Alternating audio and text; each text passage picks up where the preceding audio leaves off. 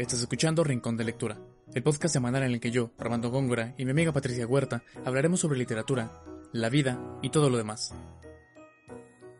En el episodio de esta semana hablamos sobre la poesía de Enriqueta Ochoa. Puedes encontrar un enlace en nuestra página de Facebook para descargar los poemas. Este episodio fue transmitido en vivo el viernes 28 de agosto en nuestro canal de Twitch, www.twitch.tv diagonal Rincón de Lectura. Y nada más, los dejo con el sexto episodio de Rincón de Lectura. Y ahora sí, ya estamos en vivo. Estamos como todos los viernes en Rincón de Lectura. Eh, yo soy Armando Góngora y como Hola. siempre me acompaña mi amiga Patricia Huerta. ¿Cómo estás, Pati? Además de cumpliendo años. Muy bien, cumpliendo años, siendo más grande. ¿Cuántos cumples? Si, Te- si- les si- cuento- si- si no es indiscreción. Cumplo 22, pero es que tuve algo chistoso. Yo fui un bebé flojo, porque yo estuve nueve meses y dos semanas en la panza de mi mamá, ah, según esto. Y también nací el 28 del 08 del 98 Mm. a las 9.28. Y mi ascendente, o sea, creo que mi ascendente también es Virgo, al igual que mi signo. Entonces soy doblemente Virgo. Digo, ay, qué mal. ¿Por qué mal? Me gusta cuando se combinan. Siento que yo me hubiera combinado bien con un Géminis o un Piscis, Mm. por alguna razón. Y ya. ¿Tú qué día naciste? Ay, también fue tu cumpleaños hace poco. Sí, hace dos semanas, el, el 18 de agosto, Acá. precisamente. Yo todavía soy Leo. ¿Sabes a qué hora naciste? ¿A qué hora? Ah, Si no me equivoco, como no sé el minuto exacto, pero sé que fue como por las 6 de la mañana. No, no, por las 3 de la mañana. Porque recuerdo que en la primaria, oh, recuerdo que en la primaria tenía un amigo que había nacido el 18 de agosto a las 4 de la mañana, o sea que yo era una hora mayor que él. Más o menos por eso, por eso lo recuerdo. Órale. A mí porque me decían la niña del 8 y La yo me molestaba mucho, decía como, ¿por qué? O sea, pensé que era por el chavo del 8, Ajá. pero no, o sea, fue por, por mi cumpleaños. Y yo de, ah, ahora entiendo todo. Y sí. Esta fecha es icónica porque pues fue cuando murió Juan Gabriel, cuando creo que ya hace cuatro años. Y Cuatro años. también es el día del abuelo, el día de San Agustín. Eso no me lo Hay sabía. muchas cosas en este día. Y sí, Bueno, ¿qué te parece si comienzas a hablarnos un poquito de lo que vamos a tratar hoy? En lo que yo voy a ir rapidísimo por el libro de Adriana Azucena Rodríguez, que siempre lo tengo aquí y ahora no. Entonces voy a, en tres segundos voy y vengo, y mientras tú vas hablándonos de, de la autora que vamos a hablar hoy. Ochoa. Vuelvo rapidísimo. Va. Bien. Pues Enriqueta Ochoa es una poeta mexicana. Ella nació en el año de 1928 y les preparé algunas efemérides en relación al día que nació. Y hay una casualidad súper bonita con la fecha de su muerte que también les quisiera presentar. Pero van a guardar un Hola, segundo he vuelto. porque justamente mi computadora invernó. Le estaba comentando a Armando que vi con esta autora mm, un poco por accidente y las casualidades me gustan un chorro. Hoy es, de hecho no fue tan en vano que la escogiera para este día, o sea, para el 28 de agosto, porque pues ella nació el 19, 28, 28, 28 de agosto. Y el primero de enero, en la Sierra León, África, una ley del gobierno colonial británico prohíbe la esclavitud. El primero de enero de 1928. El 6 de febrero, en Caracas, Venezuela, se realiza una rebelión estudiantil conocida por la generación del 28. El 22 de marzo, en México, se produce un violento terremoto. Y el 12 de abril, en la inauguración de la Feria de Milán, Italia, se realiza un ataque con bomba contra el rey Víctor Manuel III, que fue dictador de Italia, y pues hubo 17 muertos. Pero ya el 2 de mayo del 1928, el mundo tiene noticias de una niña nacida bajo el signo de Tauro, que es Enriqueta Ochoa. Y esta niña es bastante peculiar porque pues ella estudió en casa, como todos los niños que están ahorita por que sé que siempre caemos en este cliché de, relacionarlo todo con la pandemia y el COVID y el contexto en el que estamos. Pero pues ella básicamente no fue una persona muy social, pero las personas que fueron cercanas a ella fueron muy importantes para su poesía. Y incluso me remitió un poco al texto de Cristina Rivera Garza, pero lo vamos a ver más adelante. Más adelante, Antes, permíteme que te pues interrumpa. Eh, en el chat, 007 Commander, eh, excelente nombre, dice: Hola Pati, feliz cumpleaños, te mando un abrazo. Ay, gracias, Commander. Otro abrazo de regreso, así virtual. ¿De qué estado eres? ¿O de dónde eres? Y. ¿Qué más? Y pues ya. Ah, luego en 1928 el Papa Pío, es que eso también me, me, gustó, en 1928 desaprueba la celebración de competiciones deportivas femeninas en Roma. Y bueno, ahorita van a saber qué, qué papel juega aquí en Enriqueta Ella no tiene muchas obras publicadas, pero la primera vez que publicó fue a los 19 años con Las Urgencias de un Dios en 1947. Y pues siempre hizo como hincapié en el apoyo de su profesor, Rafael del Río. Esta figura fue como muy importante para ella porque la ayudó a publicar su libro y además fue todo un hit, pero por el chisme que se causó en, en el ámbito de la iglesia. Fue como de, ¡Ah! oigan, pero pues esta niña de 19 años está blasfemando con Dios. Entonces, pues se agotó su libro, ¿no? Lógicamente. Todos querían saber de él. y pues fue así como se volvió un hit.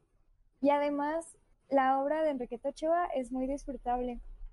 Demasiado disfrutable y, y va avanzando con los años.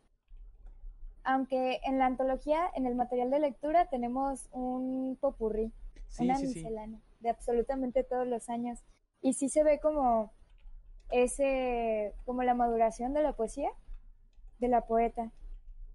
Y pues no sé si ya podríamos empezar con sus poemas. Y al final me gustaría comentar algo sobre La Última Luna de Enriqueta Ochoa. Va, va, va. Déjame. A ver. Bueno, entonces. Bien, Armando, cuéntanos. ¿Qué te pareció? Tú no conocías esta autora. Espérame, dice eh, 007 Commander. Soy Uriel Martínez. Sigo tu contenido que transmites con mucha actitud. Muy bien, sigue así. ¡Órale! Un saludito, Uriel. Aquí en la plataforma de Twitch. Bueno, entonces, eh, ¿cómo quieres que, empecemos? hablamos de, de sus poemas. De los... Sí, ¿qué esperabas? O más o menos de lo que te había platicado, ¿qué te imaginaste que iba a ser Enriqueta Ochoa? Mira, como ya ves que te platicaba que no, o sea, nunca la había leído, no, de hecho, igual ni, siquiera había escuchado su nombre, entonces realmente no, me esperaba nada. Entonces, ya ves que en la nota introductoria que viene en la colección, no la leí completa, pero, o sea, sí vi que empieza a hablar que la poesía es la voz de Dios y que no sé qué. Y... Entonces, la primera idea, así como que, que me hice, fue así como de que, ah, pues es, va a ser como poesía religiosa o algo así. Ajá. Y luego, o sea, el, por ejemplo, el, primer, el primer poemario, el primer fragmento que, que, que, viene se llama Las Vírgenes Terrestres. Sí. Y por alguna razón eso me hizo acordarme como de la cultura griega, por ejemplo, ¿no? De las, de las vírgenes que, que se consagraban a, a, los dioses y tal. Entonces, pues así como que, a ver, entonces, ¿es religiosa cristiana o, o qué está pasando aquí? Entonces como que para no este empezar a confundirme más, como que me quité esas, esas primeras impresiones que tenía y empecé a leer así de desde cero. Y eh, Shiroma 4 dice, ¿qué onda? Hola, ¿qué onda? ¿Qué onda? Y Cloud Next, eh, buenas noches, felicidades Patricia. Eres bien popular. Ay, ahora muchas gracias, Clau. Es que soy la cumpleañera, mis. Sí, sí, sí, obvio, obvio. Vientos. Y pues, de hecho, vas muy bien porque, o sea, no soy experta de Enriqueta Ochoa, pero sí sé que era muy fan de los griegos y de toda la tradición clásica, lo cual no entiendo. A mí nunca me ha gustado demasiado, pero Enriqueta Ochoa sí, y se ve también en su poesía, no solo como en el poema de las vírgenes terrestres, sino en otros poemas que también están en el material de lectura. Ujú. Y de hecho, este poema, o sea, está disponible con la voz de Enriqueta Ochoa.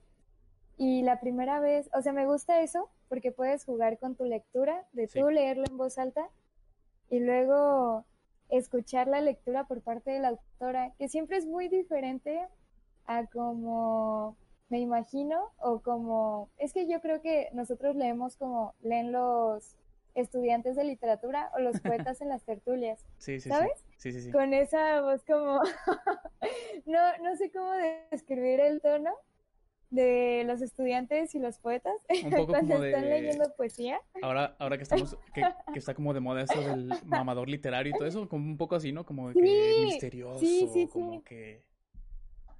Como sí, es como una- "El una constante". doblado en los archivos. y ellos no, a veces hasta lo, lo hablan más golpeado, pero tiene ritmo.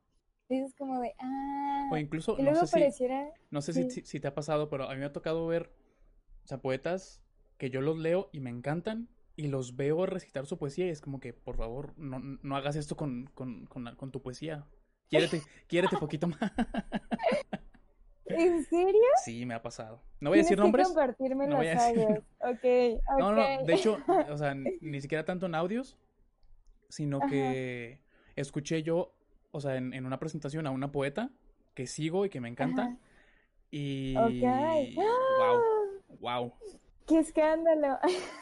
Dice Cloud Next, dilo, Ah. dilo. Eh, me gustaría, pero, pero no.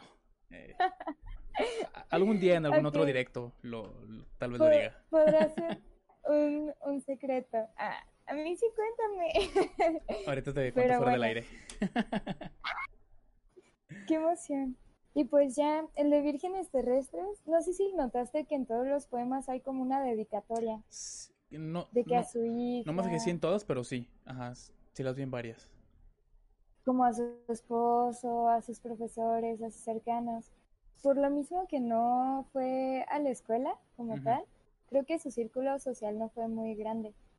Y de hecho, ah, déjame ver si encuentro el poema, que estoy segura que lo vas a recordar, ¿Cuál? Pero había uno sobre una plaza. Una plaza. A ver. Envejecer, circula en tu cuerpo. No, no. No encuentro ninguno que hable de una plaza. Creo que se llama Para evadir, el cierzo de la muerte que llega. Ah, ese sí lo recuerdo. Vale. de 1952. El de, ti lo habría amado todo, Ujú. tu cabeza como luz de topacio en el astro. No las tío. Sa- Sí, sí, sí, sí. ¿Sabes qué no te... No sé si, si tú que la conoces más, o sea, sabes como si los críticos la meten en alguna corriente o algo así, pero de repente noto como retazos así como... Así, cosa de... O sea, no muy marcado, pero lo noto como una... Algo como preciosista, que de repente habla de... Era una parte que dice como que bebo luz brillante y no sé qué, y ahora habla que la luz de topacio y que no sé qué.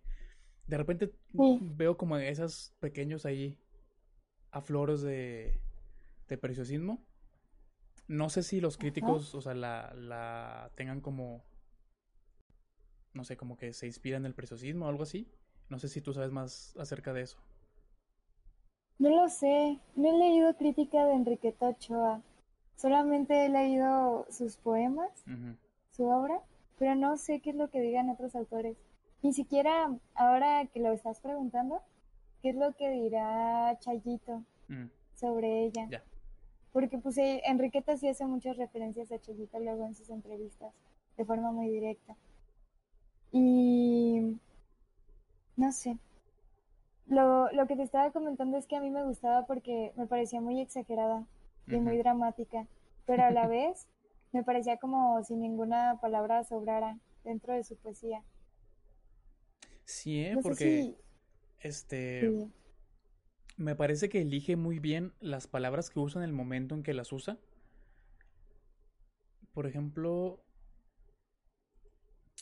porque no sé, o sea, hay un momento en el que habla de, dice en la página 8 del PDF, que dice, eh, te maldice el temor de ver que Dios no acierta de descifrar mi nombre, porque yo, la que soy, no asisto ni en el monte Tabor para el desposamiento en brillos, y bueno, continúa, ¿no?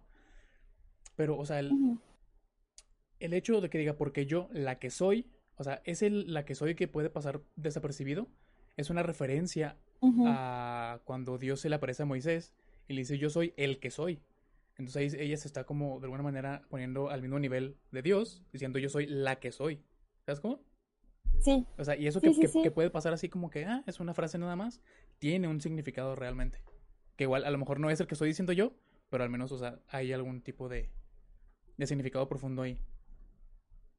Y sí, luego la carga que le da a cada una de las palabras es impresionante. Pero no sé si, a mí de los poemas que más me gustan, pero me...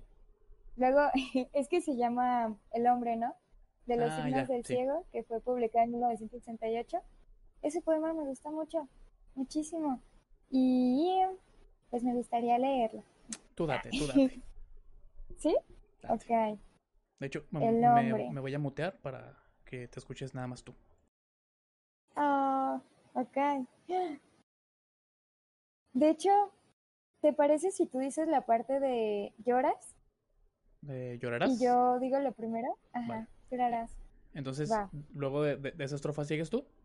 Y, y ya. Sí. Ah, ok, va, va. Va, va, va. ¿Qué ha visto el hombre? Nada. Ciego, ciego y desnudo llegó, desnudo y ciego se irá, del polvo al polvo. Un gesto de ternura podría sal- salvar al mundo, pero el hombre jamás bajó los ojos a ese pozo de luz. Llorarás, le dijeron. Mas no es fácil llorar.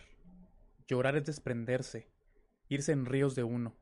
Y el hombre solo sabe devorar y perderse. No conoce más muros que los que cercan su ciudad en sombras, y hasta ahí ha bajado a envejecer, a morir en sí mismo, a sepultarse testarudo, mientras la soledad circula por su cuerpo, como el viento por una casa en ruinas. Yo insisto, un gesto de ternura podría, de pronto, mi rito tiemblo río, me quebranto, yo soy el hombre. Uh, cuando leí ese poema, o sea, de todos, me lo quise memorizar. Mm, Y pocas veces me pasa cuando leo poesía, es que no sé si es de, de que hay algunas cosas que están padres hasta que te las explican. mm. Pero a mí lo que me pasaba con Enriqueta Ochoa es que no le entendía, pero me gustaba mucho. Sí, ¿sabes? Y, y era Sí. algo que, que me gustaba escuchar. Incluso ya con la voz de la autora, me gustaba mucho escucharlo. También el de... um, Eh, dice Cloudnex, ¿Cuál otro? precioso, muy bueno, me lo guardo. Pues ay, qué me alegro que te haya gustado. El retorno de Electra, que está en la página Ah, sí, 11, sí, sí. está... ¡Oh! Maravilloso. A ver, vamos. Que de hecho, o sea, los dos, los dos sí. versos con los que empieza me parecen súper eh, súper potentes, o sea, súper contundentes. Que yo, yo, yo podría tener eso como un como un poema solo, o sea, esos dos versos y quedaría también brutal. Oh, a ver. ¿Quieres tú leer la primera estrofa y yo la segunda? Va. Vientos. Se llama Bueno, es del libro El retorno de Electra de 1978. El poema se llama Entre la soledad ruidosa de las gentes. Busco un hombre y no sé si sea para amarlo o para castrarlo con mi angustia. Tengo hambre de ser y me siento frente a la ventana a masticar estrellas para que este dolor de estómago sea cierto. La verdad es que duelen los nervios todo el cuerpo, esta noche, hasta los tuétanos. En la casa contigua grita una mujer las glorias de la Biblia y no conoce a Dios. Su voz huele a vinagre, aceite de resina, y Dios no huele a eso. Entre mil olores reconocería el suyo. Algo que no dijera no me ha hecho daño esta tarde. Y luego es, he visto otros más humildes que yo. No quiero reconocerme en ellos. De tanto ir, se me han caído las palabras hasta el fondo del miedo. No salen, rebotan dentro como cañitas. Suenan, sordas. Sin querer, me doy cuenta que me he quedado en la ruina. Me falta lo mejor de antes de irme, el amor. Y es tarde para alcanzarlo. Y resulta falso decir Señor, apóyame en tu corazón. Que tengo ganas de morir madura. Nadie madura sin el, sin el fruto. El fruto es lo vivido y no lo tengo. Lo busco ya tarde, entre la soledad ruidosa de las gentes. O en el amor que intento y doy y espero y que no llega. Ese está muy bueno. Ese también me gustó mucho. Me encantan los luego los contrastes que dan, ¿no? Como dentro, como canicas, suenan sordas. ¿Cómo se suena sorda? Está muy padre. Dice Me gusta mucho. Eh, ah, que Claudia es de España. Dice: Os pido que me perdonéis, pero son las la 1.30 de la madrugada y me da coraje irme a dormir. He disfrutado mucho gracias a los dos. Hoy dormiré bien. Un abrazo muy grande para los dos. Abrazos para ti de regreso hasta Españita. Este, y pues nada, muchísimas gracias por, por estar aquí, Claud. Bien, todos. Igual luego podemos subir, bueno, siempre subimos el video. Sí, bueno, Armando, porque es nuestro técnico experto a YouTube. o nos pueden escuchar en Spotify. Ah, estamos en YouTube, en Spotify, en Apple Podcast y en iBox. Nos encuentran en todas partes como Rincón de Lectura. Dios. Y después de este super comercial. sí. A ver. Ah, antes de lo que llevamos aquí marcado, eh. había yo marcado algunos. Que ya se, me hizo acostumbrado que estoy leyendo para Rincón de Lectura, ir marcando en, en, la computadora las, pues, las, las, notas o las partes que me interesan. Déjame ver qué fue lo primero que marqué. Te cuento algo chistoso. Dime, dime. Es que Enriqueta Ochoa conoció a su esposo en Francia. y, pero ella siempre había querido como vivir una historia de amor y sentirse enamorada de alguna otra persona. Entonces iba a, una plaza, creo que en Torreón, y hace cuenta que ahí te pedían citas con flores o algo por el estilo. Y creo que esto lo leí en una entrevista, porque todavía no, no logro acordarme en qué parte lo leí, pero leí en internet. Y a ella le había llamado la atención que se tuvo que ir a París para encontrar el amor de su vida, pero a veces sentía que no estaba lo completamente enamorada, como para estarlo.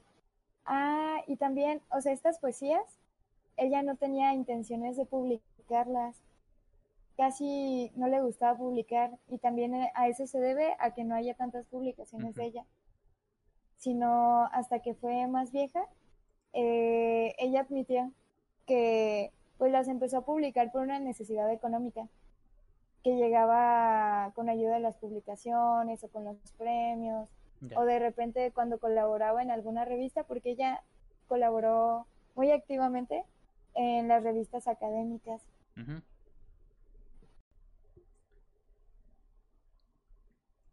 Fíjate que eh, eso pasa bastante, que hay, o sea, me ha pasado que hay, poetas que, que me gustan mucho y todo, pero que de pronto ahí está su, su, su, poesía en algún, alguna recopilación que alguien hizo, o lo que sea, pero hay, tiene muy poca obra.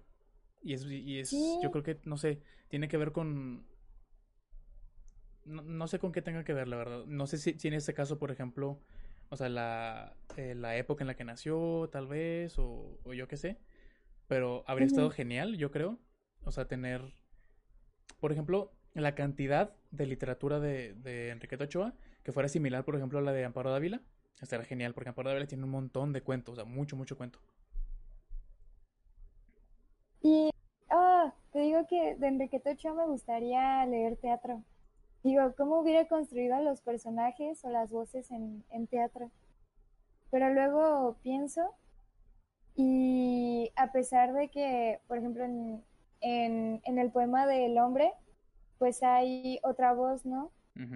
Hay como un diálogo. Pero aún así, creo que por eso me remití como que al teatro, porque en el teatro luego hay diálogos.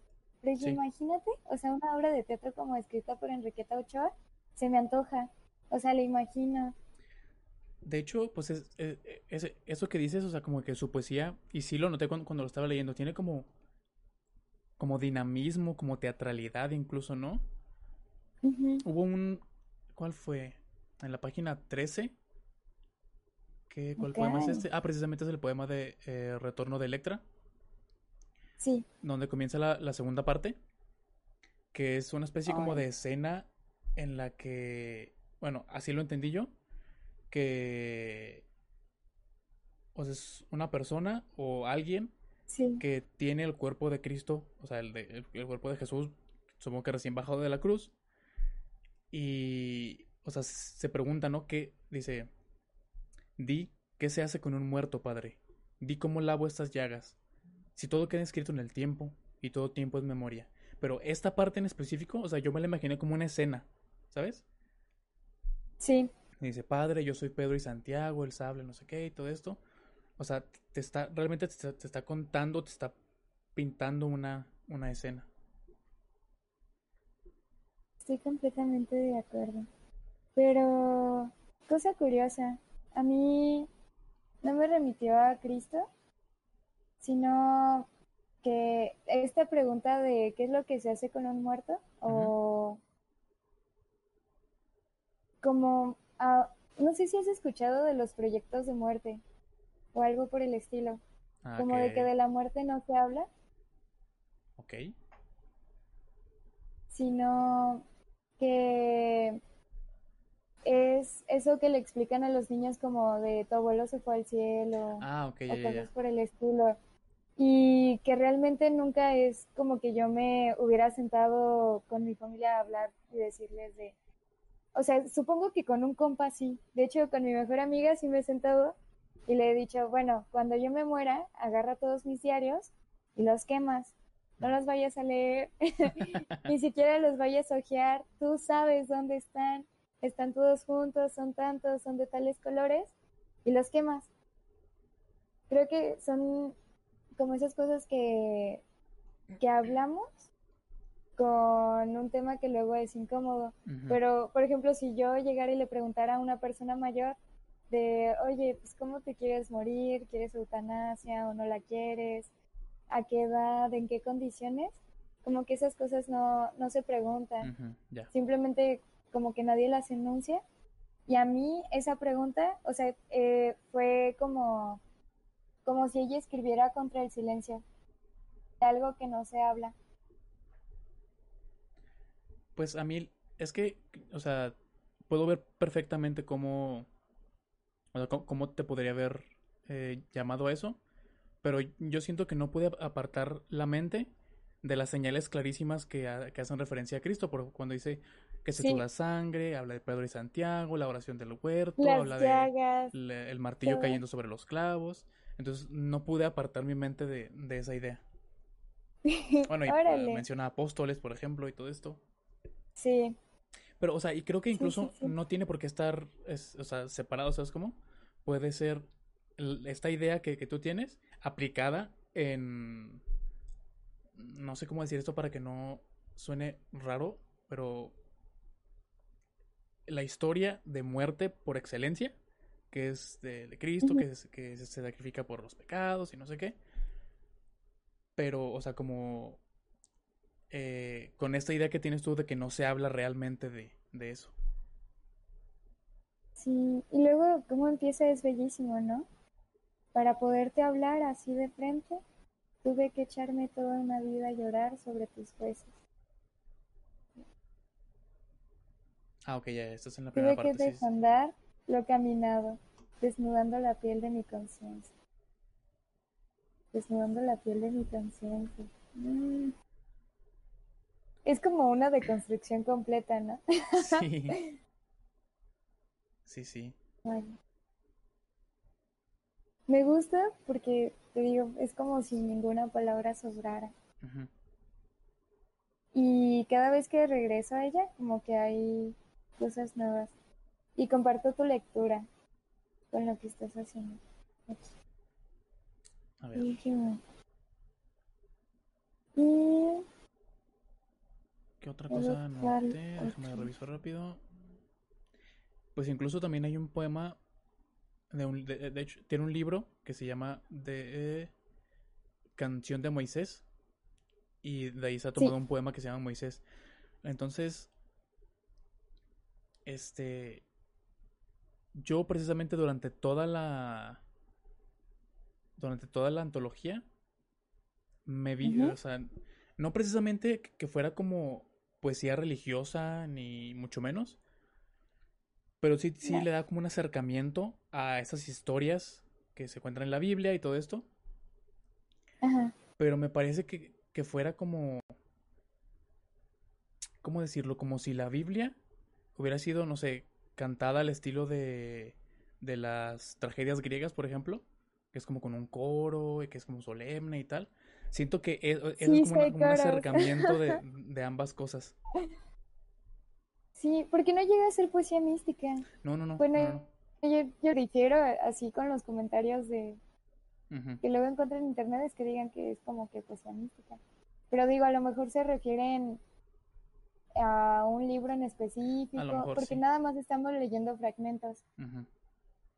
Pero como tú dices, o sea, concuerdo completamente, que es como si fuera contado por la tradición griega, Porque incluso en pero el con de, en el de Moisés, o sea, tal cual se está contando la historia, ¿no? Que dice, huyó al desierto perseguido por el remordimiento, el hambre, la sed de los sentidos. Entonces, tiene ese rollo poético, pero también se está contando la historia, ¿no? De- del exilio y todo esto.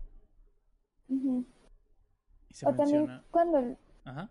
cuando le habla a su hija, ¿no? En algunos poemas, Sí. tanto en Las Vírgenes Terrestres como en, en el, en el poema de Marianne, Ujú. que está en la página 16. A mí me gusta mucho ese poema.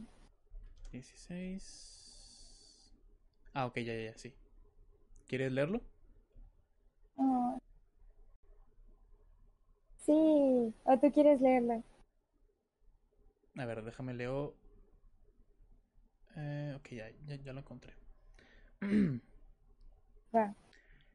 Después de leer tantas cosas eruditas, estoy cansada, hija, por no tener los pies más fuertes y más duro el riñón para andar los caminos que me faltan. Perdona este reniego pasajero al no encontrar mi ubicación precisa y pasarme el insomnio acodada en la ventana cuando la lluvia cae, pensando en la rabia que muerde, la relación del hombre con el hombre, ahondando el túnel cada vez más estrecho de esta soledad, en sí, un poco la muerte anticipada. Qué bueno que naciste con la cabeza en su sitio, que no se te achica la palabra en el miedo, que me has visto morir en mí, en mí misma cada instante buscando a Dios, al hombre, al milagro. Tú sabes que nacimos desnudos, en total desamparo, y no te importa, y te sorprende el nudo de sombra que descubres. Todo se muere a tiempo y se llora a retazos. Has dicho, sin embargo, es azul de cristal tu mirada, y te amanece fresca el agua del corazón. Quitas fácil el hollín que pone el hombre sobre las cosas, y entiendes en tu propio dolor al mundo, porque ya sabes que sobre todos los ojos de la tierra, algún día, sin remedio, llueve. Está genial. Ay, no, es genial. precioso. Es como si un investigador le hablara a sus hijos. O sea, yo no sé, así me lo imagino. Cuando luego están tan metidos en su tema, que es como si nada más en el mundo existiera. Y también, pues, esta indiferencia o rechazo hacia lo, hacia el interés que tiene Enriqueta, pero que muestra también su hija. Y me encanta, siento que estoy leyendo su diario, me parece muy íntimo Sí, sí, sí. como este poema, como, como que digo, ¿por qué habrá salido publicado? 1968. 60. Y de hecho, o sea, Enriqueta Ochoa murió en 2008, el primero de diciembre. Entonces está lejos de su fecha de Sí, muerte bastante. como, como para pensar que lo escribió ya vieja. ¿sabes? De Porque hecho, cuando yo ¿en qué año nació? leí, en 1928, Pues estaba, digamos, a la mitad todavía de su vida, ¿no? Tenía 40 años. sí.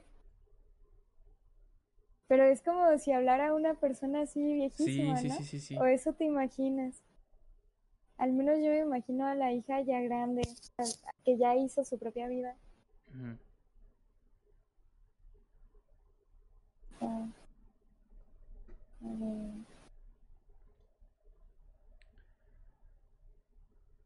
También este, lo que más amo, lastimo, ¿En qué página está está? en la página 19. 19.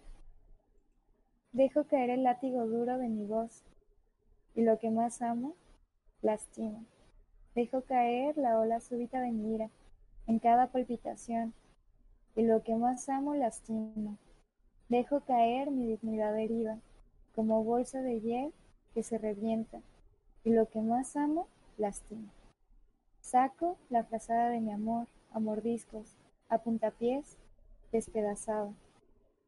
Y te quiero cubrir. Se te clavan las puntas de hielo desdenta- desdentado. Aullas de dolor y yo te amo. Te quiero cubrir, ponerte a salvo de los colmillos negros de la vida.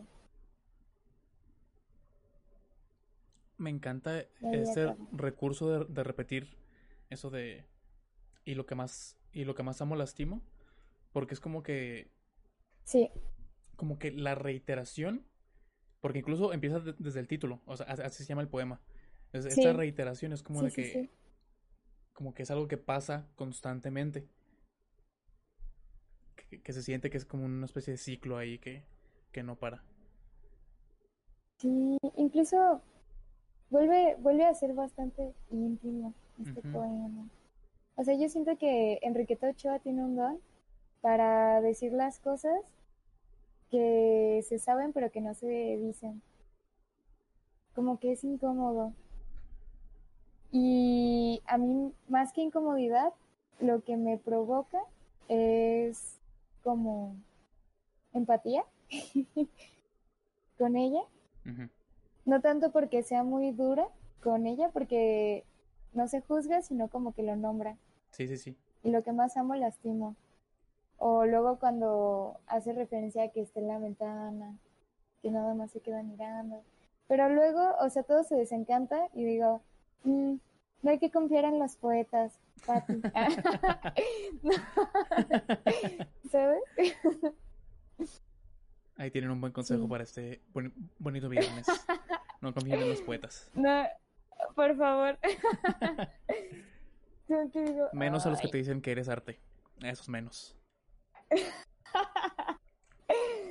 Por favor. Ay, no. Hubo uno que una vez me dijo. Dice, dice Ay, Owen, eh, No voy a decir su nombre. dice Owen, no lo haga, compa. Que, sí. Bueno, sí. Pero es que él me dijo de, ay, es que yo soy súper artístico. Y yo siempre participo en esta tertulia los jueves aquí en Morelia. En este, como café bar. Y yo de, ah, pues qué chido. Y, y la verdad es que lo escribo antes de subir y después lo destruyo. Wow. Ay, qué mamón. no sé. Creo que esa es una buena señal para huir. Sí, sí, sí, No me definitivamente. pareció como de, ay. Y bueno, pues ya que estamos aquí, No, saludos a, a Owen que está aquí en el chat también. Saludos, Owen. Si alguna vez tuviste alguna experiencia similar como de estos focos rojos para identificar a un mamador literario, nos gustaría también conocerlo. porque pensé que esas cosas no pasaban en la vida real. Pero sí pasan, Ya sé. A ver. Y... Bueno. Ah, ¿Sabes qué? Hubo ¿Qué un verso dime, que me gustó ¿Cuál? mucho en la página 23. a ver. A mí me encantan, este, me encanta cuando los poetas juegan con el espacio de la página como algo gráfico, o sea, que, que puede tener un significado. En el verso que dice, después de avanzada la noche, digamos, ahí se acaba el Ajá. verso y el siguiente verso, de que, o sea, la siguiente parte que dice, me desprendo, está desprendido, desprendido del verso principal. Entonces, cuando los poetas juegan con el espacio, con la grafía de esta manera, a, a mí me encanta. Dice, después de avanzada la noche, me desprendo. Y tal cual está. Oye, no lo había visto, y así, de, de hecho, lo tengo aquí marcadito porque pero me, me llamó bastante la atención. Que juegue con la forma y después hay como otros versos que se desprenden. ¿no? También, como el que nace, el que nace y también están las Y repeticiones. porque de hecho no, no suele pasar tanto, o sea, yo no noté que lo hiciera como en otros, este, en otros poemas. Y es en este como que donde pareciera que los versos de pronto se van incrustando, como que van apareciendo a la mitad de otros versos. Dice Sí. Owen, el café, cigarro, y diciendo, sí, claro, Borges. Nunca falta, nunca falta. Esa soy yo. No puede ser.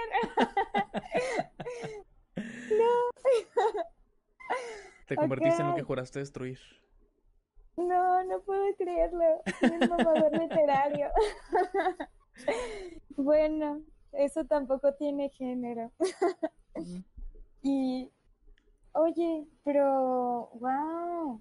De hecho, lo último que se publicó de ella fue, o sea, que ella haya publicado fue en 2004. En 2008 se publicó una poesía reunida, o sea, una versión de Fondo de Cultura Económica, pero hubo una adaptación, Enriqueta Ochoa para niños, el que bautiza qué- el viento en Qué interesante. 2004. Asalto a la memoria, ese también se publicó en 2004. Que es el de este que mismo, ¿no? es de... Ajá. Asaltos, no. Y, Ajá, ya. y de ahí había durado como 10 años. O sea, su última publicación fue una antología en 1994. Y de ahí no publicó nada en cuanto a obra literaria hasta 2004. 10 años. O sea, 10 años y aquí creo que lo marcan la fecha, ¿no? También todos los poemas tienen fecha. Sí. Pero no sé si, me la no sé si eso sea, bueno, no todos. Hay al menos uno. El último no, no tiene fecha como tal. No sé si haya sido como del rollo de, de quien hizo la edición, fechó los poemas, o si Ajá. ya, o si ya aparecen así en el libro original. Habría que, que revisarlo también. ¿Quién sabe? Sí, porque entonces asaltos a la... Ah, no, este sí formó parte de, de Antología Nueva, Ujú. 1989, y ahí está Asaltos a la Memoria. Vale. ¿Quieres leerlo? ¿El último? Yo puedo leer hasta desde Me Echo, de Picada, hasta El que nace, y tú desde Amanece hasta Mis Huesos. Espera, espera, espera. Se amanece hasta... ¿Dónde me dijiste? Podría ser hasta mis huesos Ah, ok. o puede ser recién horneados. El que Si quieres, quieras. hasta recién horneados. Desde amaneces hasta recién horneados y tú lees de ahí en adelante. ¿Lo siguiente? Sí. Arre. Vale. Amanece. En las macetas de la ventana arden los geranios. Un vaho lechoso entra en el viento. Corre el día hacia las dunas de la oscuridad. Después de avanzada la noche, me desprendo. Abajo queda mi piel, mis huesos. Me echo de picada a las profundidades. Atravieso el infierno. Toco la incandescencia de la luz. Todos los pájaros se desatan. De lejos llega el olor de, dátiles, que espesan en los casos de cobre, el de polvorones recién horne- horneados. Es el aroma penetrante de mi infancia. el que nace, el que nace. El amanecer, Alberto arrea las mulas con el bastimiento, rumbo a las labores. Una niña atisba por entre los leños de la cerca, mientras en su corazón se amontina un mar de diez años que, que se echa sobre la tierra y se identifica con ella. Ese polvo que escurre entre sus dedos es su madre, es su cuerpo, es el olor de vida que exhalará cuando llegue el mediodía. Hoy, Paloma, desmañanada, vuelve a su cama, se acurruca bajo las cobijas tibias, se le desarrugan los sueños, se alisa el viento y duerme. A la bisabuela la peinan las trenzas con los dedos. Vivió 110 años.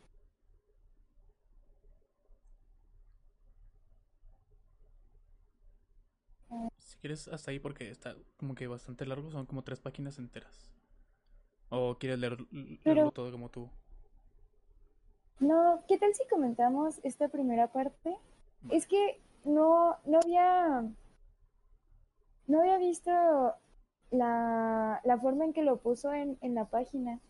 O sea, con, no sé si puedas proyectar, como para que lo puedan ver también los que están en esta sesión. ajá.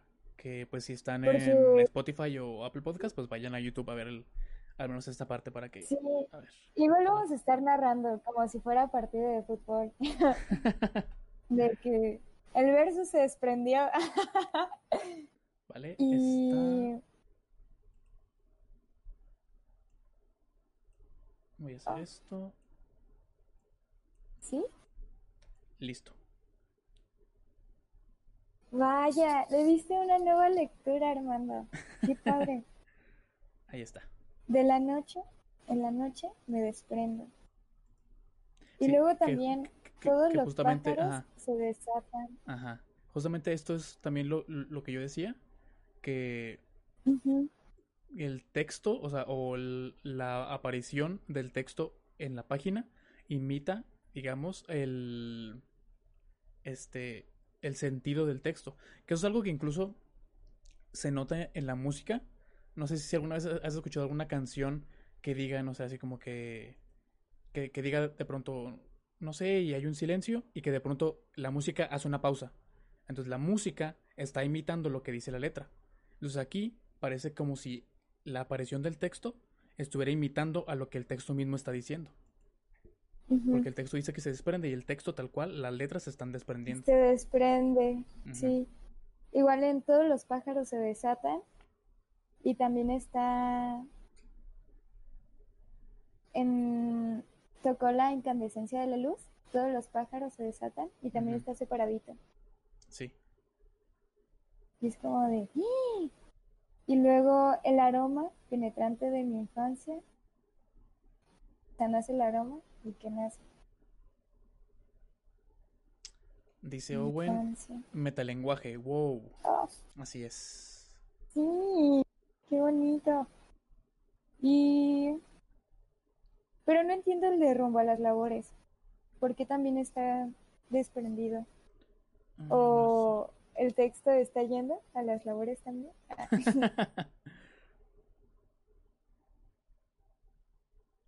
Ah, o sea, Patricia, po- 2020. Perdón. Puede ser que, o sea, que por estar como en, ese mismo motivo de las palabras que se desprenden, este, tal vez simplemente como para apoyarse en la idea, no sé. Ah, yo creo que habría que ponerse a analizar bien si, si este en específico tiene algún significado más allá de, de eso. Dice Owen, solo es un encabalgamiento, ¿no? Podría ser un encabalgamiento si Ah, ya. si empezara, digamos, como por aquí, donde estoy ahora, ahora mismo con el mouse. Pero, o sea, el hecho de, de que empiece acá, que es como Ajá. lo mismo que pasa aquí, por ejemplo, ¿no? con donde el verso se rompe en la noche y, y me desprendo. Y pu- puede que aquí sea Es que- simplemente sí un, un encabalgamiento tal cual. Nunca lo sabremos. Sí. A, a lo mejor el verso era completo, o sea, Sí, con el bastimiento rumbo a Ujú. labores, pero pues ya ves que el formato de la UNAM no, O sea, en la página lo acomodan así. Sí. Aunque también he visto que cuando pasa eso, antes del verso, que digamos que se pasa al, a- al renglón de abajo, se pone como un corchete o algo así para indicar que, Ah, que pertenece al verso de arriba. Cierto, cierto. Habría que ver cómo está en el Mm. libro original, a ver si es cosa de la Sí. edición o qué. Yo creo que eso es, como estamos en una antología, que es como una antología que saca de otra antología, entonces ahí Ajá. puede, puede ser lo que sea realmente. Es que no, no sé, me causa ruido ese rumbo a las labores, porque si no, porque no estaría desprendido también atravieso el infierno, porque también es movimiento. Atraviesa el infierno rumbo a las labores. Me, o sea, quiero saber por qué está ahí. El de me desprendo me parece lógico con, con el argumento que diste. De que el texto está haciendo lo que la voz le pide. Ah, Ándale, pero justo eso. también acá en es su madre, es su cuerpo, es el olor de vida que exhalará.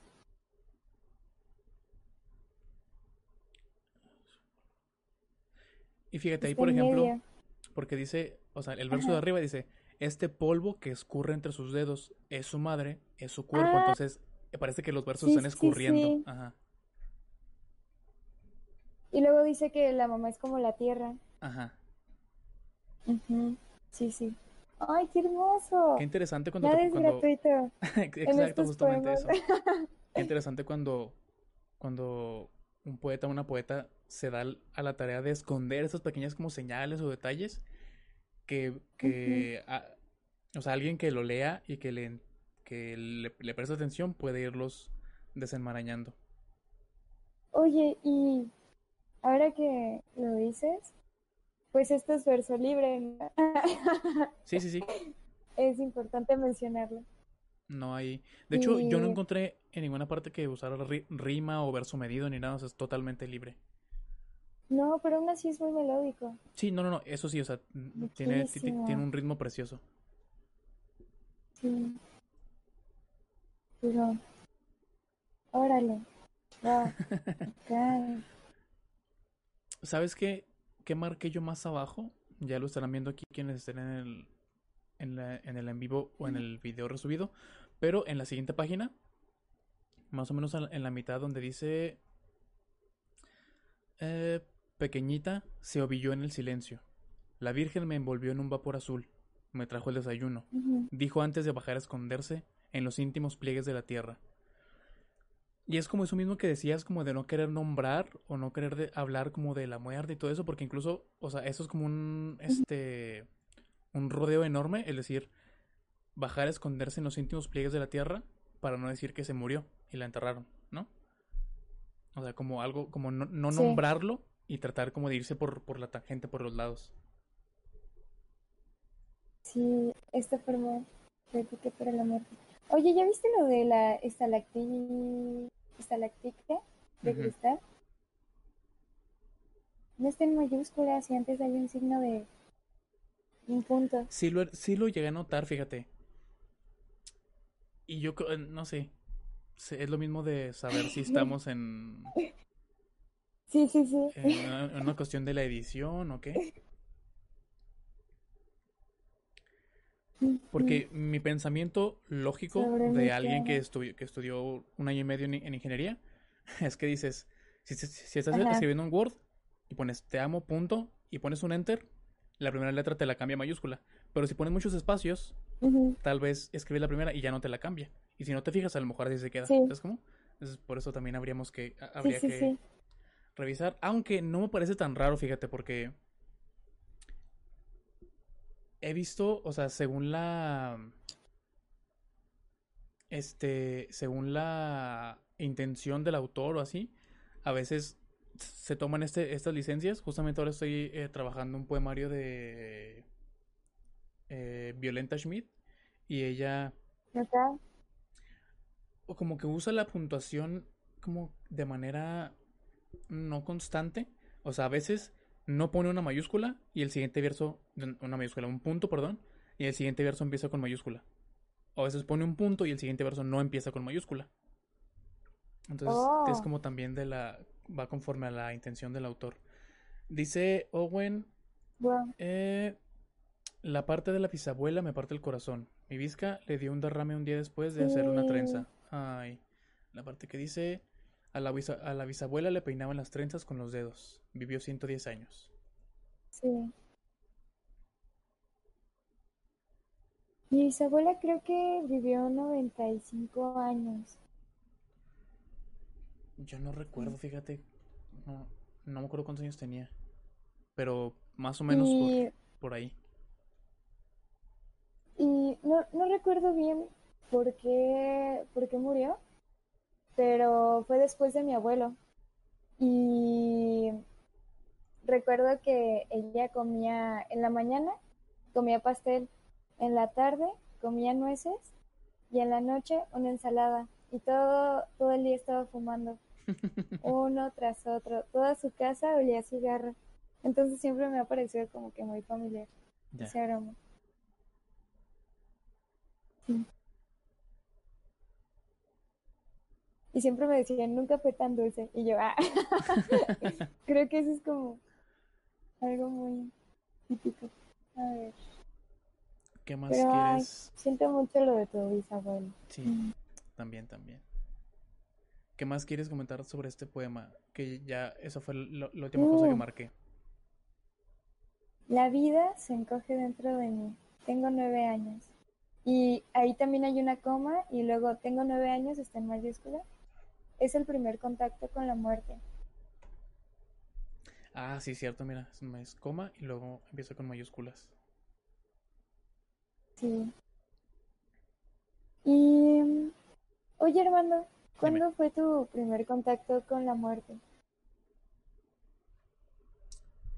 Pues yo creo que justamente la muerte de mi bisabuela, que fue por allá en 2001, ajá, 2001, o sea que ya, ya hace bastantito. Y me acuerdo mucho que eh, dice Owen, me gusta que pongas el texto, pongo más atención. Lo pongo de nuevo por ti.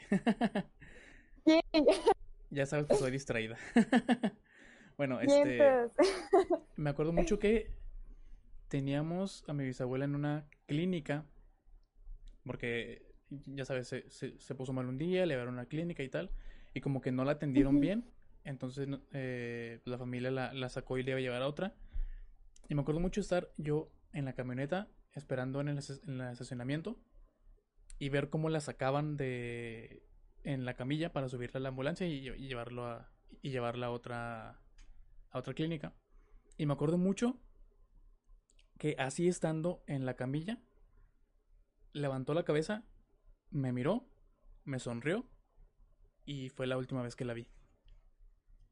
Órale, Y no sé si yo en ese momento lo supe, tienes muy o sea, no sé si yo en ese momento supe que iba a ser la última vez, pero ahora que lo pienso digo, pues es que sí, o sea, sí tenía toda la pinta de que iba a ser la última vez. Es el olor de la vida que exhalará. Mm. Es que ahora me llama la atención de mi primer contacto con la muerte creo que fue como a los seis años con el médico que me re- recibió cuando nací. Ah, fue mi tío. Entonces, pues siempre íbamos a su casa a, a comer chocolate y Nutella porque a él le encantaba darnos dulces. Qué rico. y íbamos a jugar Timón y Pumba. Y sus hijos ya estaban grandes, o sea, estaban estudiando, creo que uno se fue a otro país, o sea, nunca tuve mucho contacto con ellos, ni siquiera sabía que tenía hijos. Pero ya cuando su enfermedad avanzó mucho, recuerdo que fue un show para que vinieran a verla. Y pues ya, creo que de las cosas que, que escribí de él, o sea, como de cuando pasó todo eso, solo a mí me habían dicho que, que se había, que ya estaba muy mal, pero que se había quedado dormido. Y fue como de, ah, pues, que se despierte. Y porque todavía tenemos que terminar de jugar el juego de Timón y Pumba que venía con la película. y ya, o sea, como que no lo entendí y ya después lo, lo recapacité, o sea, como que nunca llegué a entender que él ya no estaba, sino hasta que dejamos de ir a su casa. Pero no, ya no escribía de él en forma futura y a mí me llama la atención que en la página 23 dice, es su madre, es su cuerpo, es el olor de vida que exhalará.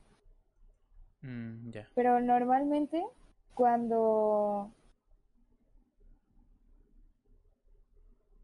No, más bien estoy proyectando ahorita. Porque es que, no sé, cuando hablas a futuro, normalmente las cosas pintan bonito y pintan bien. Pero aquí, al hablar a futuro, incita a muerte. La vida que exhalará es como tu último suspiro. O bueno, a mí me parece eso. Sí. Entonces me causa extrañeza, muchísima extrañeza. Sí, porque, Porque o sea, aquí, incluso sí, sí. el hecho de mencionar el polvo que se escurre y todo esto, o sea, ya da, te pone como en ese mindset de, de que a- algo o alguien que está esperando la muerte. Sí. Y hay una parte donde se refiere a ella como en presente. Que dije, ah, Pues ahí más abajo, ¿no? Donde dice, hoy paloma desmañanada vuelve a su cama, se acurruca bajo las cobijas tibias, se le desarrugan los sueños, se alicia el viento y duerme. Y supongo que en ese momento es el momento de la muerte de la bisabuela, ¿no? Habla de ella como que sí. está durmiendo, pero bueno, ya, ya hemos hablado de esto como de no nombrar como tal a la muerte. Y hay algunas partes donde habla como en un pasado presente. Tengo nueve años, es el primer contacto con la Mm. muerte. Sí. Mm. Ahora me da curiosidad y creo que le voy a prestar más atención en qué partes habla futuro y si es para anunciar algo, porque también está jugando mucho con los tiempos, ¿no? sí. Del relato, como nos lo está contando. Mira tú, Porque incluso esto de tengo nueve años es el primer contacto con la muerte. Yo no, o sea, lo veo, o sea, está gramaticalmente está escrito en presente. Pero me da la, impresión de que es como rollo cuando vas a- con el psicólogo o algo así y te dice, este, vete al recuerdo más antiguo que, te- que tengas. Dime, eh, Sí. dices, no, pues te- tengo nueve años y esto, y estoy haciendo esto. Y estás hablando en presente de algo que ocurrió en el pasado. Y yo, es a- como si fuera una película. ajá, exacto. ¡Ah! Yo así veo justamente esta parte de aquí. Y señorita Owen se está riendo ahorita porque pues ella estudió lingüística y ella sigue todos los tiempos verbales y gramaticales de las oraciones. Ay, no. Oh, y también cómo cierra el poema, ¿no? Con los ojos grises de la abuela hacían sentir su presencia matriarcal. Mm, Revisaba la llegada de los rebaños, el ganado, la ordeña. Preparaba en el horno de adobe los pasteles de maíz, las hojarascas, esa multitud de olores y sabores con que se llena el recuerdo. Mm, Dice Owen, jaja, no, no sé analizar poesía. Ay, ay. Bienvenido al club. Nosotros tampoco. Y deja tú, o sea, lo peor es que mi tesis es sobre poesía, entonces ¿Ah, sí? no sé en qué me metí. Mm, Pero bueno, Yo más bien, a mí se, se me quedó grabado algo que me dieron en mi primer clase de poesía. Pero pues también me, me tocó con una maestra que me hizo disfrutar mucho los textos que tocábamos en clase. Y de por sí, este, ella nos dijo que íbamos a leer este poema, lo leímos, todos estábamos así. De, diablos, ¿qué, qué, qué es lo que leímos? y después dijo, ay chicos, piensan las cosas demasiado. Ah, o sea, apenas estamos en ese momento en el que leemos la poesía para disfrutarla y para escucharla y para que nos evoque cosas. todavía no como que se contaminen con su parte literaria. Y ya eso me pasa también con Enrique Tocha. O sea, la disfruto mucho y me gusta encontrar estas cosas nuevas. Sobre todo, ahorita me da muchísima curiosidad todo esto, el manejo de los tiempos, la posición en la que pone las palabras y que no sea gratuito. Siento que hay más cosas, porque me parece una mujer muy ingeniosa Sí, sí, sí. y sobre todo que sabemos que fue muy erudita. Ujú. Entonces la cantidad de lecturas que se le podría hacer a esta cosa, o sea, yo sigo estimando cosa. porque, ay, son 26 páginas, Ya sé. pero es inagotable ahorita. Mm. O hasta lo de los coros. Ah, Sí, sí, sí. ¿Tienes algo más A ver, a- es- eh, anotado o, o apuntado? ¿Algo más que quieras decir acerca de los poemas?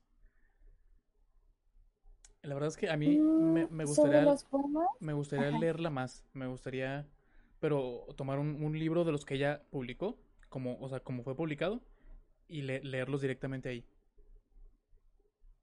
Suerte en encontrarlos, mi estimado. Chale.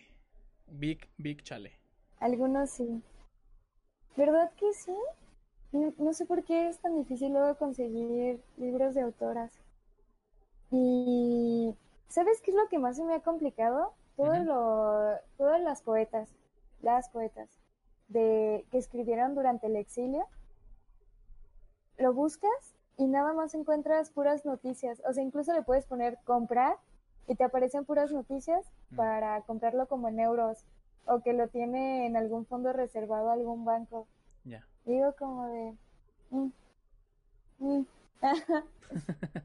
Cuando estaría súper interesante leer su poesía sobre viajes, sobre esos viajes que empiezas y que no sabes ni cuándo van a acabar, o dónde vas a dormir, o cuántas cosas llevar en tu maleta, qué todavía va a ser tuyo, y luego esa discusión de cuál es tu hogar. La migración, pues. Sí. Y... Pero ¿hay algún otro poema que te llame la atención Pues creo que ya, antes de que suelte un spoiler? ya Dime, mencionamos dime. como un poco, un poco de cada, de cada poema. O sea, yo, yo fui como anotando algunas cosas, pero ya las fuimos mencionando conforme fue pasando el- la charla.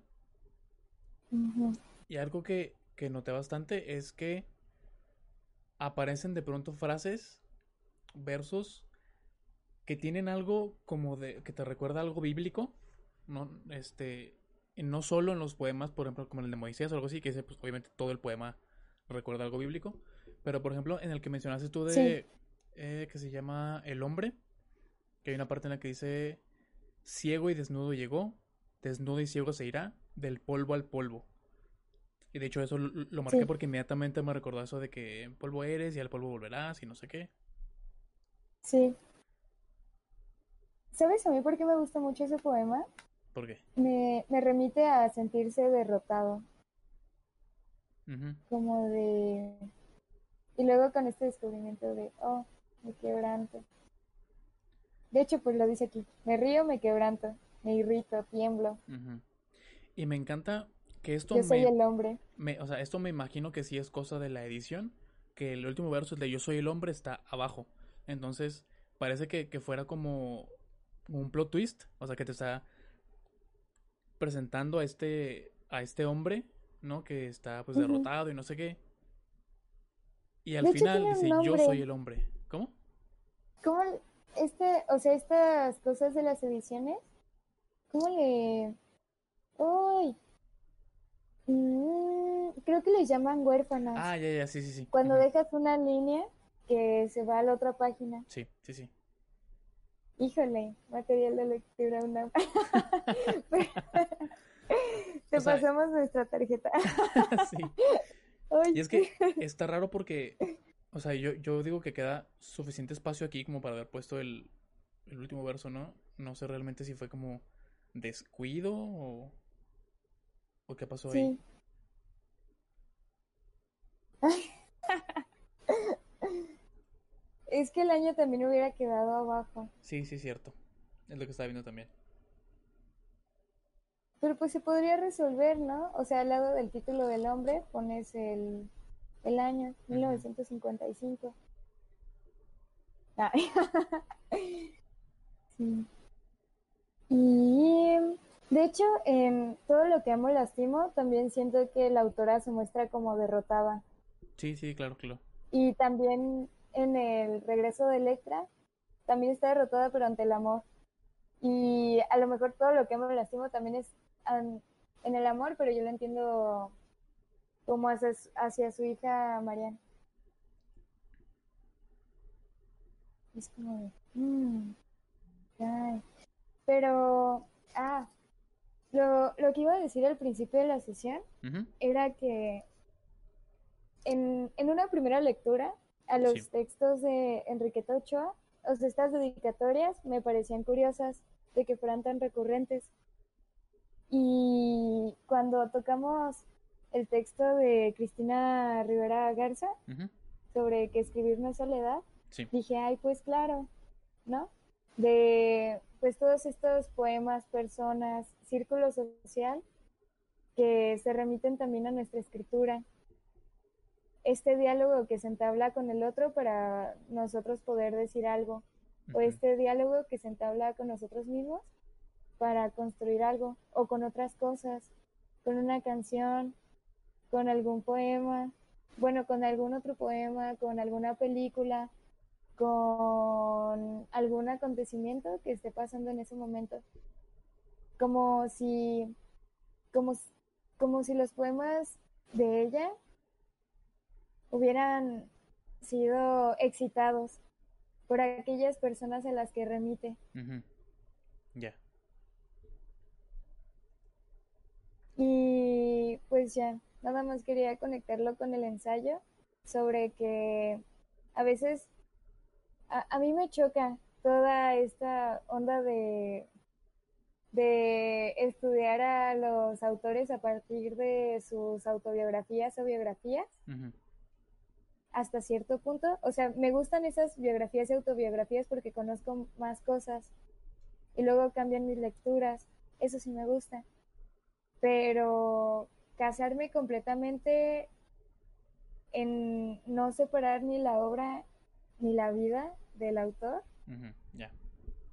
También digo, ah, pero en, el caso de Enriqueta Ochoa, te digo, a, a, veces siento que es como, como si estuviera leyendo su intimidad y como si su escritura hubiera sido propiciada por sus propias incomodidades. Como si estuviera hablando con esa vocecita que, que suena en tu cabeza cuando alguien está hablando muy fuerte por teléfono y tú en tu cabeza dices, cállate. O sea, siento que eso es lo que escribe Enriqueta Ochoa. sí, creo que sí tiene mucho de intimidad. Este. Y es como lo que dices, o sea, que creo que no sé si todos, porque bueno, también está esto de que tenemos como el, como que fragmentos o poemas eh, diversos de, diversos libros.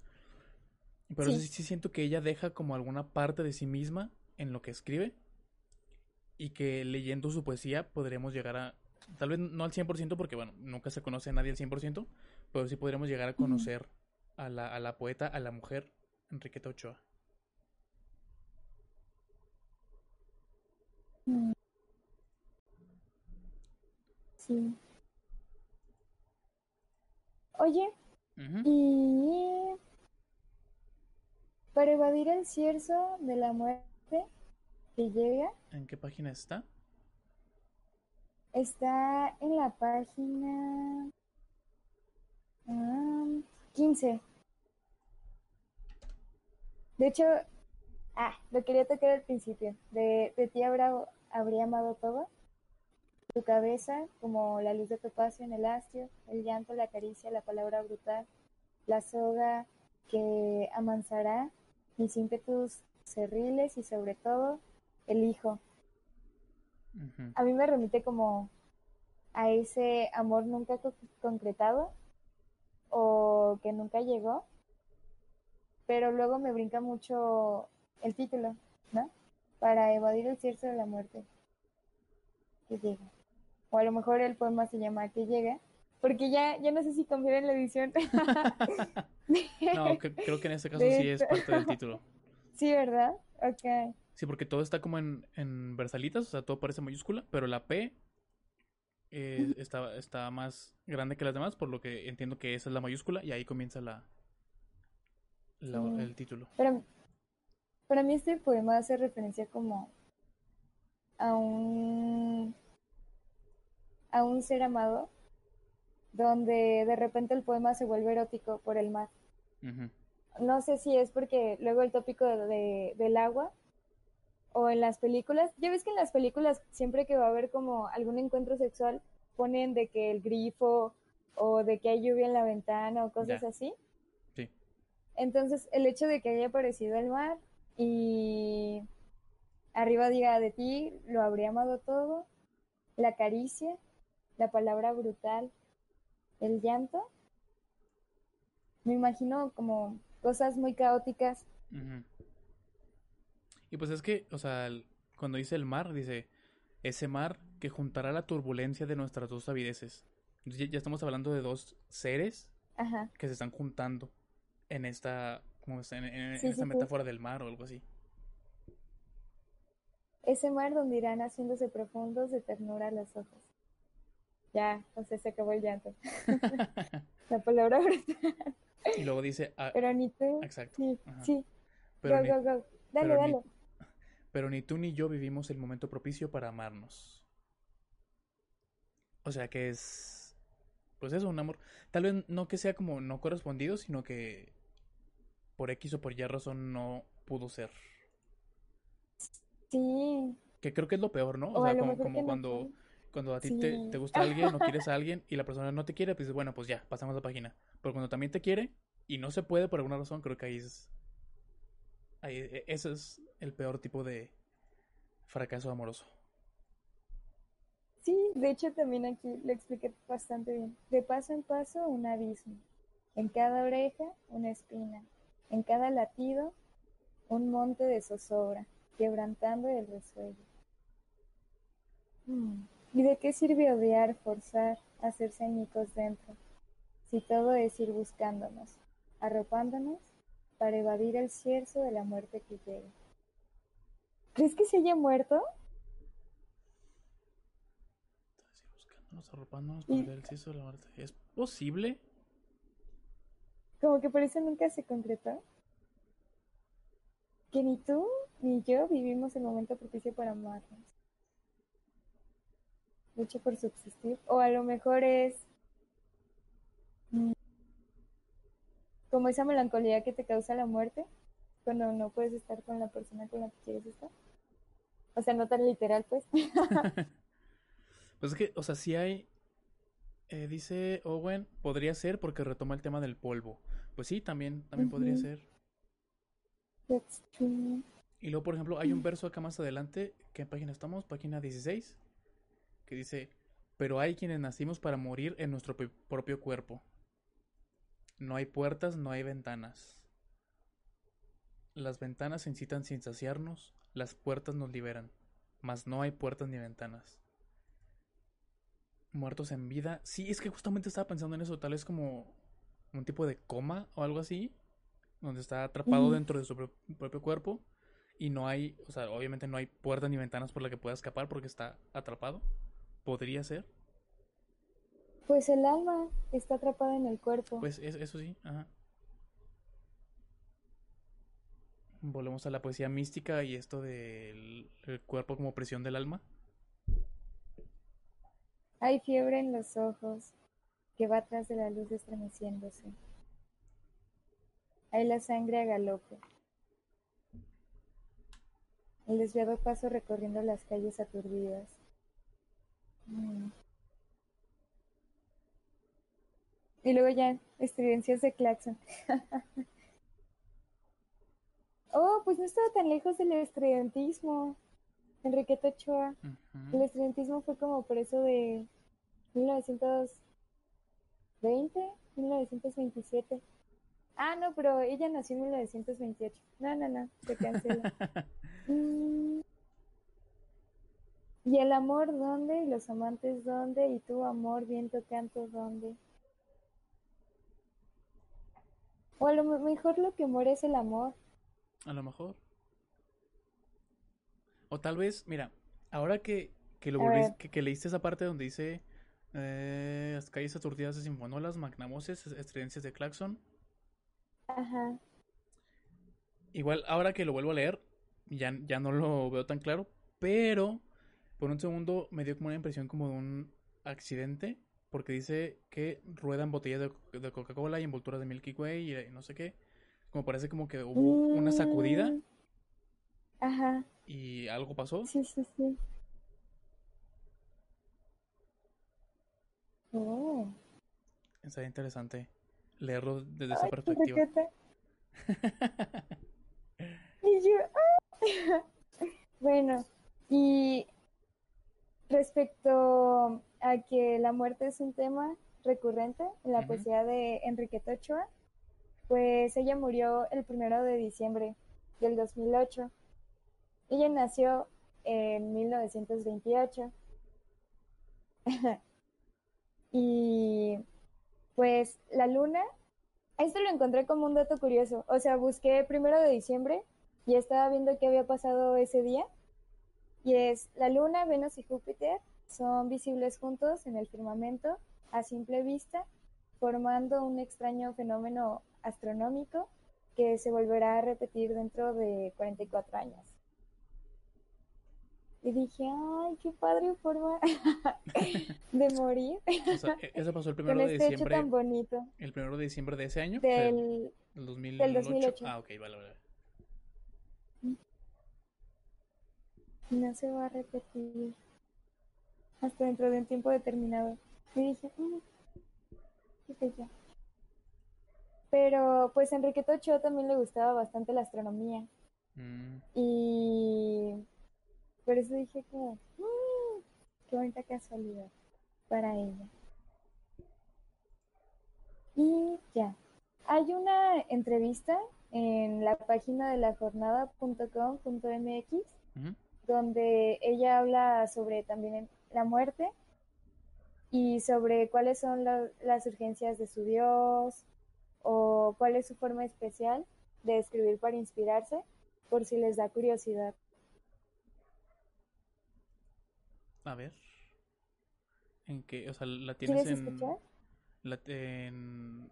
Si quieres, pásame el enlace y lo, lo pongo aquí en, en, el chat. Y también lo pongo como comentario en YouTube para quien lo quiera ah, buscar. Excelente.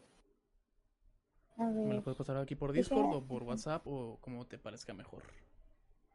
Te lo paso por WhatsApp. Vale. Y no sé por qué, ¿no te pasa que escribes lo que estás diciendo? Yo estaba pensando Armando, pero dije WhatsApp y escribí WhatsApp en mi buscador de chats. Eso me, pasa muy seguido. vale, ya me Más de lo que me gustaría admitir. ¿Y ya? Vale, está, Ahí está en el chat de Twitch y también lo voy a dejar en el en la descripción del video en en YouTube para que quienes lo vean después en Spotify o en, en Apple Podcast puedan ir a, a este lugar, a YouTube, a buscarlo. Sí. Y si ven más cosas en la poesía de Enriqueta Ochoa, o sea, no duden en escribirlo en los comentarios porque ahí lo vamos a estar leyendo. Y también para ver si podemos atribuir más cosas a la poesía de esta autora que no fue muy conocida, tampoco fue muy editada y la verdad a mí me parece me parecen poemas que, que son preciosos y que te llaman la atención apenas los escuchas. Sí, sí, sí. Dice, mira, acaba de llegar Jesús Espinosa. Dice, hola, perdón por llegar tarde. Pues hola, saludos. Jesús. Estábamos hablando de la muerte de Enriqueta Ochoa y de su entrevista que está en internet. Ah, esta autora la pueden escuchar en línea, o sea, pongan Enriqueta Ochoa, poesía leída por ella, y luego luego les va a aparecer los enlaces. A, a, páginas un poco extrañas. Yo pensé que los iba a encontrar en como páginas de la UNAM o cosas así, pero no, están ahí esparcidas en la web. Vale, ¿tienes algo más que mencionar sobre Enriqueta Ochoa, sobre su, su poesía?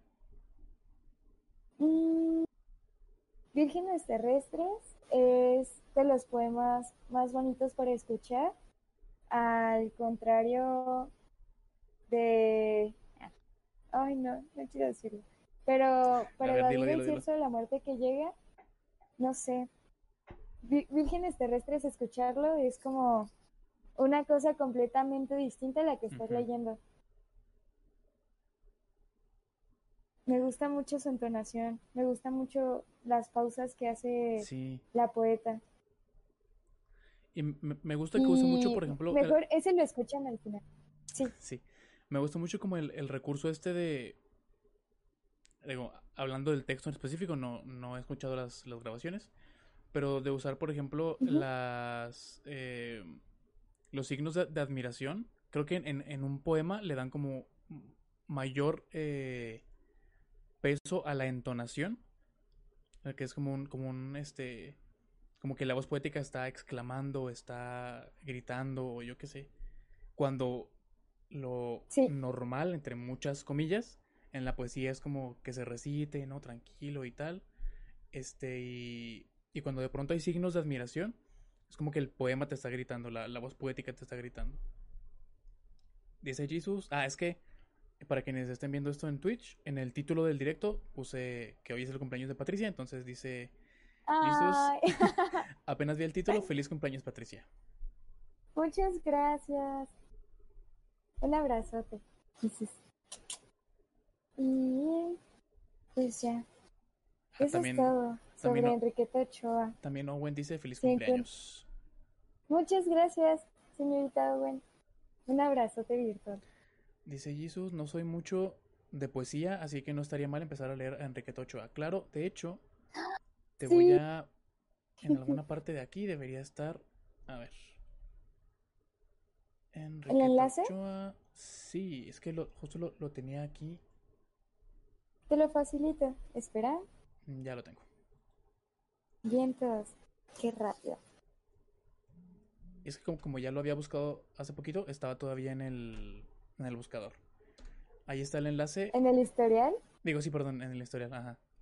Ahí está el enlace para que puedan descargar. E, e, es una colección súper cortita, son 26 páginas, pero eso quítale como la página de título, la, nota introductoria, la, la página de final como con la información y todo. Y como es poesía, se lee rapidísimo. Claro que tampoco te la quieres leer en media hora, como dale acá tu, su tiempito que, caiga rico, disfrútala. Y disfruta de escucharla. No, no, te, no te agobies por comprenderla, al menos en la primera lectura, porque se van descubriendo diferentes cosas conforme vas avanzando y conforme regresas a ella. Sí, de hecho, que estoy, seguro que, que, también te pasó a ti. O sea, yo había marcado como algunas cosas, pero ahora como leyéndolo en voz alta y hablándolo contigo, fui como descubriendo otras cosas que, en la primera lectura no se me pasaron ni, ni por la cabeza.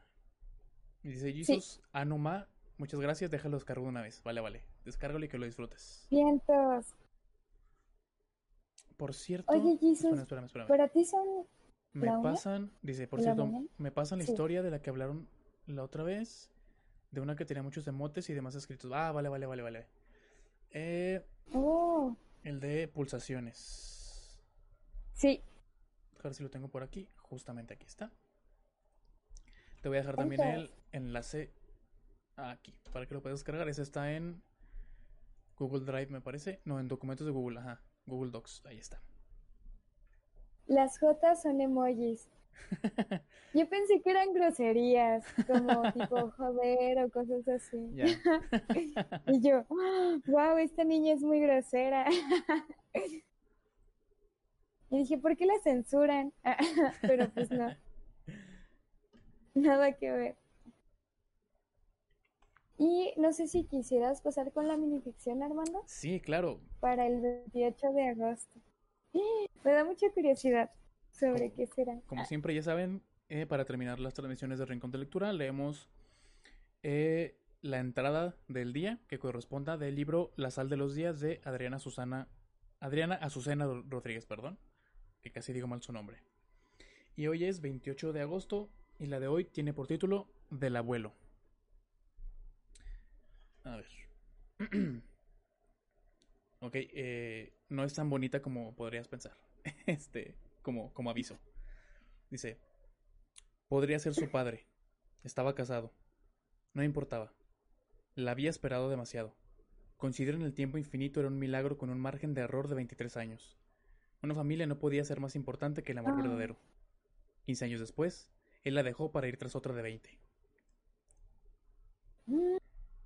Órale. Digo que no era tan bonito como, como podría parecer. Me gusta. Quita como. Quita del pedestal a los Sí, ídolos. también, también, ajá. Ok. Vaya, vaya. Bueno, y hoy es el día del abuelo. Sí, es el- exactamente un, por eso. un saludo a todos los sugars. También es su día. Pues sí. Así es. Y pues nada. Nos vemos el siguiente viernes Así es. en este nuestro rincón Ah, de lectura. dice Owen. A mis sugar, dice Patty. O sea que a tus sugar daddies. Y ojalá. Ah, ya. Pues No. sí, este, muchas gracias. El otro día. Ay, perdón. No, no, no. Es que ya Adelante, adelante, adelante. chismear, Ah, tú, date. Pero Tie- es que tiempo el otro sobra, día tú estaba en Ajá. en Twitter y estaban diciendo como de, "Ah, quiero todo lo que Belinda tiene, un cuerpazo y un buchón. Y dije, "Ah". Luego como esas cosas sí me dan bastante risa. Pero no, no sé. También en, es que hoy consumo mucho contenido basura. Hay una cuenta en Insta que se llama Inventadas Inventadas Creo que sí la conozco. y... y el chiste es que salía un vato que decía, cuando voy a la casa de mi amiga millonaria, y que llega el chavo y dice, ay, hola señor, ¿cuántos años tiene? Ah, 75. Oh, sí, mire, usted está muy guapo. y yo de no. Pero es que está muy chistoso cómo lo actúan. O sea, les Ajá. recomiendo esa página como para no pensar y nada más Para este consumir contenido basura. Inventadas, inventadas. Así está en Instagram. La pueden Vale. identificar porque sigue a dos cuentas nada más. O sea, además de inventada, mamona. Así. Uf, súper mamona. Y ya.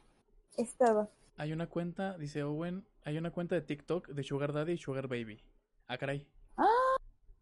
Bueno, ¿En serio? dice, bueno, son dos tipos. O sea, que es como, como, Oh. como ese tipo como de, igual como sketches o algo así, parece. Creo que eso es lo que le entendí. Fíjate que yo, yo no, no, no consumo TikTok, o sea, no me... Ah, dice, no, es real. Ah, ok, sí, es real, entonces.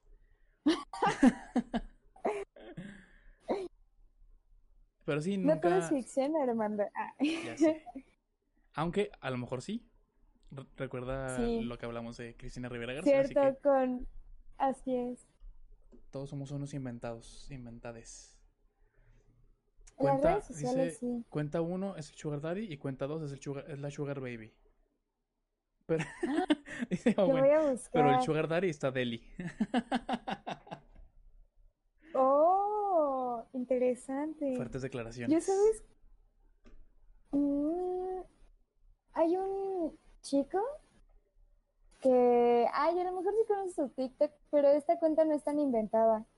Eh, creo que se llama Zach y es de que está aprendiendo español. Hace poco poco abrió también su canal en YouTube, pero él, él de repente empieza a decir como de, ay, llega y es el alumno versus el maestro de, oye, ya es español, o sea, ya no te necesita. Ujú. Ah, y dice, ah, qué bueno, pero pues hoy íbamos a ver la lección del sobre. Dice, ah, sí, el sobre, pues la carta. Sí, pero, oye, ¿me puedes pasar el sobre que está sobre la mesa? Y el chico así como, el sobre que está Ah, sí. sobre... Dice Jesus, ah, sí, vamos a hablar sobre sobres. Y se queda así de, ah, o de repente trae el ejemplo de, bueno, entonces, cuando nos referimos a la agua, es femenino, ¿no? Y luego, ah, pero ¿me puedes pasar el bote de agua? Dice, ¿el bote de agua? Eh, o cosas así, o es muy extraña, pero está muy padre también su cuenta de TikTok. A mí me gusta mucho. Pero voy a buscar la- las cuentas que me recomiendas. Sí, sí, sí. Están interesantes. Bueno, pues, ¿qué te parece si vamos cerrando aquí? Porque llevamos una horita y media, poquito más. Y yo creo que para, para episodio del podcast, digamos, o del show, o de lo que sea esto, que es como, como un híbrido de todo, creo que ya sí, ya es. Sí, Estamos sí, en el umbral en el que la gente dice, ay, qué, qué flojera. Ajá, Entonces, ok, ok. Bueno, pues muchísimas gracias a quienes estuvieron por Ah. aquí. Este, les recuerdo que pueden seguirnos en nuestras redes sociales que están apareciendo en el chat ahora mismo. Y que si están viendo en YouTube, estarán en nuestra, en la, en la descripción. Y si están en Spotify y Apple Podcast, pues vayan a buscarnos en las demás redes sociales. Y pues nada más, muchísimas gracias por acompañarnos. De nuevo, Pati, felicidades por tu cumpleaños. Y pues eso, Gracias. nos vemos hasta la siguiente semana. Chao. Adiós. Gracias por escuchar este episodio de Rincón de Lectura. Espero que te haya gustado. No te olvides de seguirnos en nuestras redes sociales para estar al pendiente de las lecturas que iremos trayendo. Nos encuentras en todas partes como Rincón de Lectura. Yo soy Armando Góngora y hasta el próximo Rincón de Lectura.